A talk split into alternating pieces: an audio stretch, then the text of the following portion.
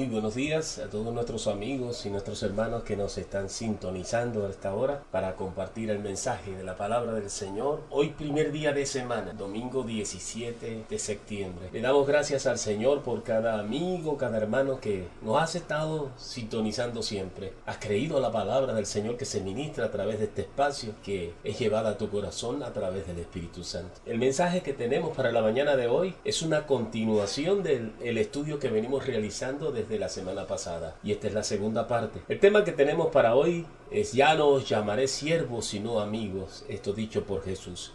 Y la referencia bíblica se encuentra en el libro de Juan capítulo 15, versículo 14. Vosotros sois mis amigos si hacéis lo que yo os mando. Vamos a orar. Qué bueno Señor es tu bendición. Qué bueno es sentir que tenemos una familia eterna donde hay un Padre glorioso que es el creador de todas las cosas.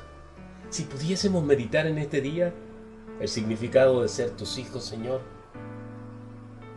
nuestro corazón se extiende, Padre amado, en saber, Padre Santo, que estamos conectados con el Ser Supremo, el Creador de todas las cosas, con nuestro Dios poderoso. Gracias, Padre. Gracias por ser nuestro papá. Gracias por, por habernos redimido de la maldición del pecado a través del sacrificio de tu Hijo amado Jesucristo. Papi, no lo merecíamos, pero tu amor es tan grande.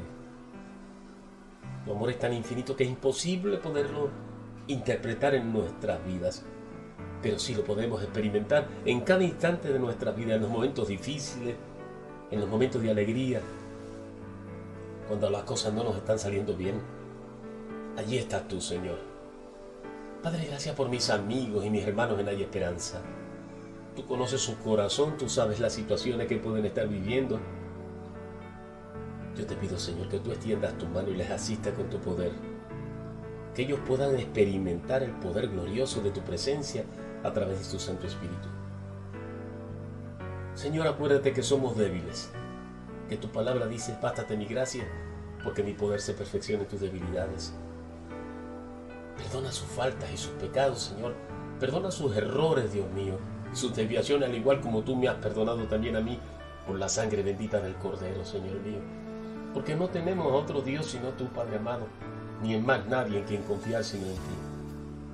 Porque apartados de ti, Señor, estamos muertos por toda la eternidad.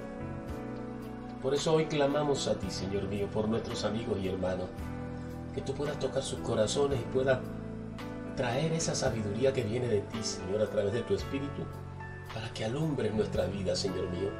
Tu palabra dice, lámparas es a mis pies tu palabra y lumbreras a mis caminos. Gracias, Señor mío, porque para ti soy como esa lámpara, Padre amado, que has levantado en las naciones por el Evangelio de Jesucristo, para alumbrar, para abrir los ojos de aquellos, Señor mío, que están por sendas equivocadas engañado por este mundo lleno de miseria, de aberraciones. Te pedimos por nuestros hermanos, Padre, que han estado escuchando voces extrañas en sus vidas y han apartado su corazón en el verdadero Evangelio de nuestro Señor Jesucristo. Trae luz a su entendimiento, Señor mío. Te pido por aquellos que están temerosos por las situaciones que están pasando en el mundo, por los desastres, para que tú pongas, Señor mío, la sabiduría que viene a través de tu Espíritu y que ellos puedan entender que todas estas cosas son necesarias que sucedan antes de la venida de Jesucristo, pero que pongamos nuestro corazón en las almas, en aquellos que están pereciendo, Señor mío, sin haber conocido el Evangelio de Jesús. En ellos debemos orar, en ellos debemos postrarnos en aquellos que no conocen al Señor. Por eso, amigo mío, te invito esta mañana a que escuches la palabra de Dios y esté atento a su mensaje.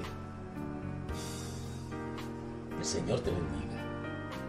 Te damos infinitas gracias, Padre amado, en el nombre precioso de nuestro Señor Jesucristo. Amén, amén y amén. Bien, otro encuentro más, apreciado amigo y hermano que nos has estado siguiendo a través de este espacio. La palabra de Dios es poderosa, la palabra de Dios renueva, transforma, da paz y edifica. Y hoy vamos a tocar un tema muy hermoso. Hay algo que, que concluimos en el estudio pasado, que el llamarnos amigos de Jesús pero no obedecer al propósito de Dios para nuestras vidas, entonces no servimos. No servimos a Jesús, porque Jesús, en Él está escrito el plan de Dios. Él fue enviado a cumplir el propósito de Dios. Y si no servimos al plan de Dios, no servimos a Jesús. Entonces no podemos llamarnos amigos de Jesús si no hacemos la voluntad del Padre. Jesús dice en Juan, capítulo 15, versículo de 14 al 16, vosotros sois mis amigos, pero hay una condición si hacéis. Si hacéis que lo que yo os mando, ¿y qué mandaba Jesús? Lo que su Padre había escrito en su corazón. Ya no os llamaré más siervo, porque el siervo no sabe lo que hace su Señor, pero os he llamado amigos, porque todas las cosas que oí de mi Padre os la he dado a conocer. ¿Sabes por qué hace esto Jesús? Para que ustedes puedan entender su voluntad, para que puedan apreciar su amor y su misericordia, y para que se apeguen al propósito divino por el cual Dios también me trajo a esta tierra.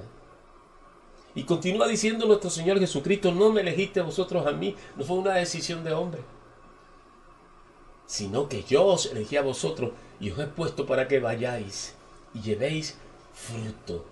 Y vuestro fruto permanezca para que todo lo que pidiereis a quién, al Padre, en mi nombre, Él lo dé. El Padre Eterno anda buscando el Padre Eterno anda observando nuestras vidas para ver cómo es nuestra andar. El Padre Eterno nos mira a través de la sangre de Jesús. A través de Jesús los ojos de Dios están puestos en nosotros. Cuando no cumplimos el propósito del Padre, nos estamos separando del propósito de Dios en Jesucristo. Por lo tanto, no somos amigos de Jesús. Indudablemente, amigo que me escuches y hermano, Jesús en el versículo que, leímos anteriormente anuncia un cambio en la relación con sus discípulos. Él les dice que ya no los llamaré más siervos, pero ¿a quién? A sus discípulos, sino amigos. Al utilizar el término siervo anteriormente, Jesús estaba señalando una relación de autoridad y de obediencia que existía entre él y sus seguidores, con el propósito de enseñarle y de sembrar la naturaleza de la palabra de Dios, el carácter de Cristo en sus discípulos. De allí que muchas veces nosotros como padres de familia, en principio somos padres, no amigos de nuestros hijos. Somos padres para enseñarles los principios y los valores. Somos padres para indicarles cuáles son las normas de ética, cuáles son las normas que hay que seguir para que verdaderamente seamos ciudadanos de bien y que cumplamos el propósito de Dios. Pero Jesús, en virtud de su amor y confianza hacia ellos, les dio el título de amigos. El que se cree ser amigo de Jesús y no anda según el propósito de Jesús, no sirve. Eso los eleva a la posición de amigo. Una relación como consecuencia de una mayor cercanía y comunión estrecha y un elevado compromiso de servicio y obediencia al propósito establecido por el Padre.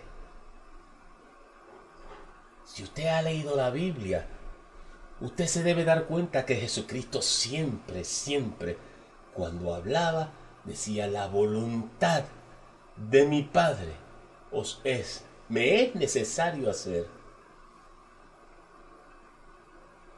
Es importante entender el compromiso que Dios ha sembrado en nuestro corazón de servicio y obediencia a su propósito establecido de Dios en Cristo Jesús. El libro de Hebreos 5, 5 al 9 nos dice bien en claro, si tampoco Cristo se glorificó a sí mismo, haciéndose sumo sacerdote, sino el que le dijo, tú eres mi hijo. Yo te he engendrado hoy. Y Cristo en los días de su carne ofreció ruegos y súplica con gran clamor y lágrimas al que podía librarnos de la muerte. ¿A quién? A su Padre eterno.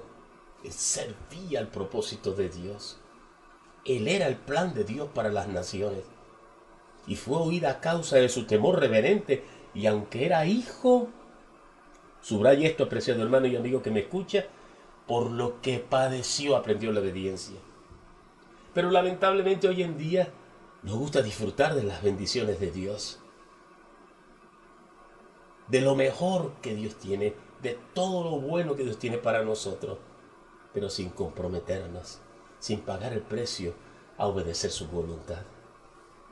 continúa diciendo la palabra, y habiendo sido perfeccionado, vino a ser el autor, subrayo, autor de eterna salvación para todos los que le obedecen.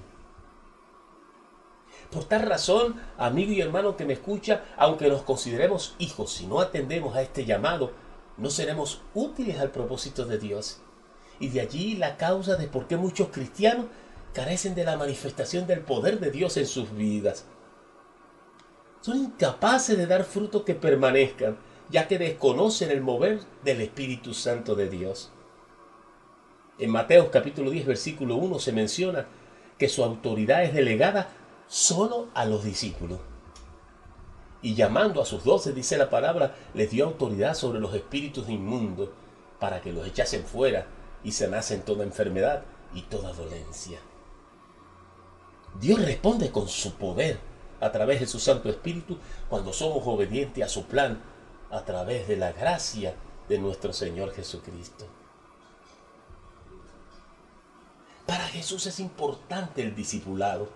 Para Jesús es importante la cercanía a través de su palabra por medio del Espíritu Santo. La relación maestro-discípulo en la cultura griega, la griega antigua, matetes en griego, implicaba una relación cercana entre el maestro y el estudiante. Los discípulos, matetai, en griego, no solo aprendían de su maestro, sino que también se comprometían a seguir su ejemplo, a imitar su estilo de vida en el servicio a la voluntad de Dios. ¿Estás tú sirviendo hoy a la voluntad de Dios? ¿Comprometido a seguir el ejemplo y a imitar el estilo de vida de Jesucristo? Reflexiona en esta palabra. Ahí está el secreto, porque en nuestra conciencia el Espíritu Santo trae lo que verdaderamente carecemos y adolecemos para que verdaderamente seamos esos amigos de Jesús que decimos ser.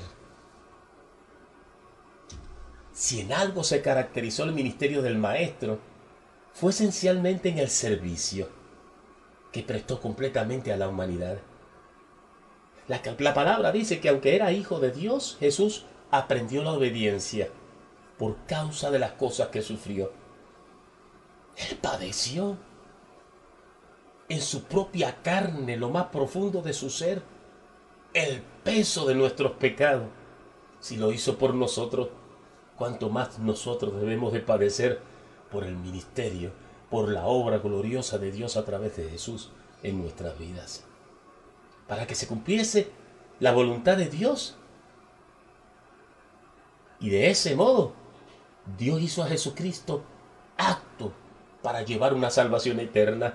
¿Cuántos de nosotros hoy realmente somos por Jesús llamados acto para cumplir el propósito de Dios, acto para evangelizar, acto para tener una familia conducida en el temor de la palabra, acto para buenos consejeros, acto para dejarte hablar cosas que no corresponden a la palabra de Dios. Pero lamentablemente vemos hoy el deseo muy crecido en mucha gente. Esto es una moda del Evangelio de Jesús para muchos. Porque el deseo de participar en sus bendiciones, las bendiciones que vienen de Dios, sin aprender a pagar el precio del servicio a su propósito. Jesús se lo hizo ver a sus allegados. En el libro de Mateo 12, 46 50, mientras él estaba en el templo hablando de la palabra de Dios a la gente, cumpliendo la voluntad de Dios, me imagino con qué pasión y amor le dijeron, he aquí, su madre y sus hermanos estaban allá afuera y le querían hablar. Y él les dijo, un momento,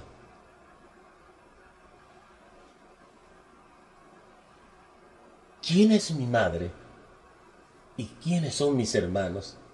y extendió su mano hacia sus discípulos y dijo, He aquí, mi madre y mis hermanos, porque todo aquel que hace la voluntad de mi Padre que está en los cielos, ese es mi madre y ese es mis hermanos.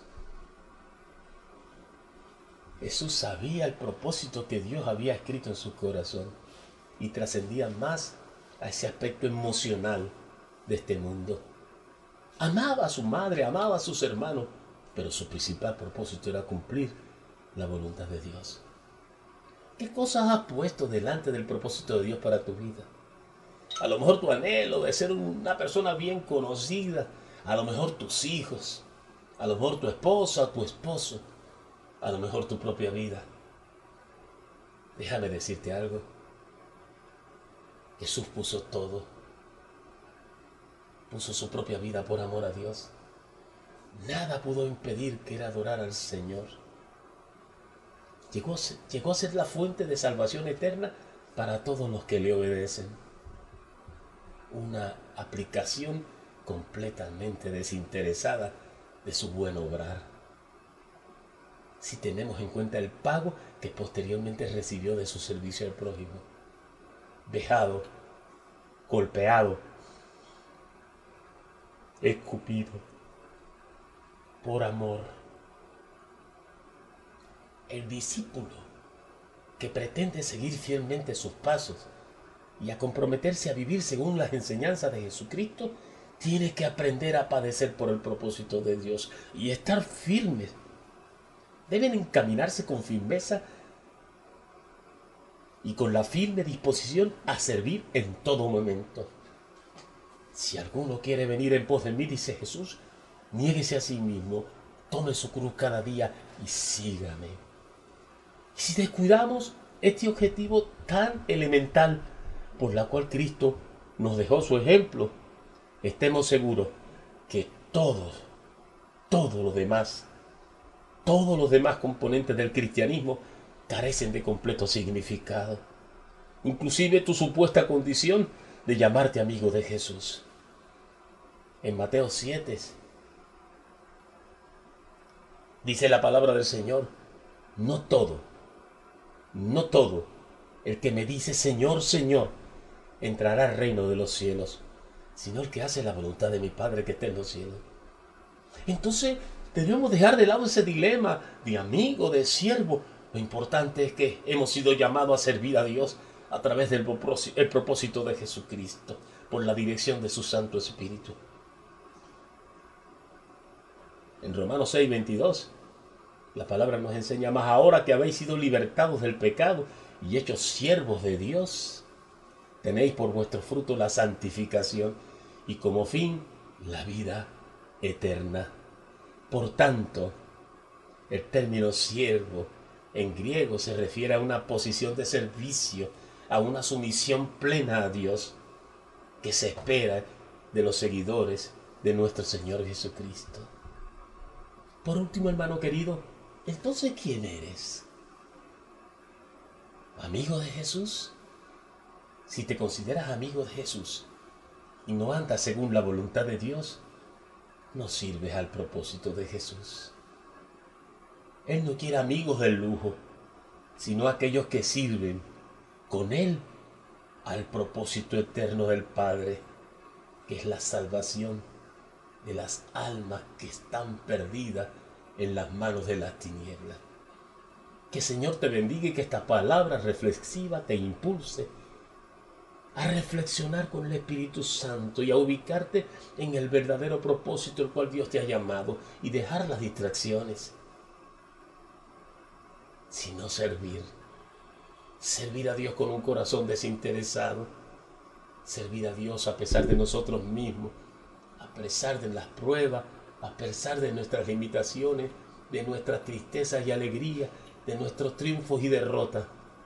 Como decía Pablo, todo lo tengo por basura, por amor a Cristo. Que el Señor te bendiga. Y es mi deseo y mi oración para que la palabra de Dios produzca fruto en ti vida. Hasta otra nueva oportunidad.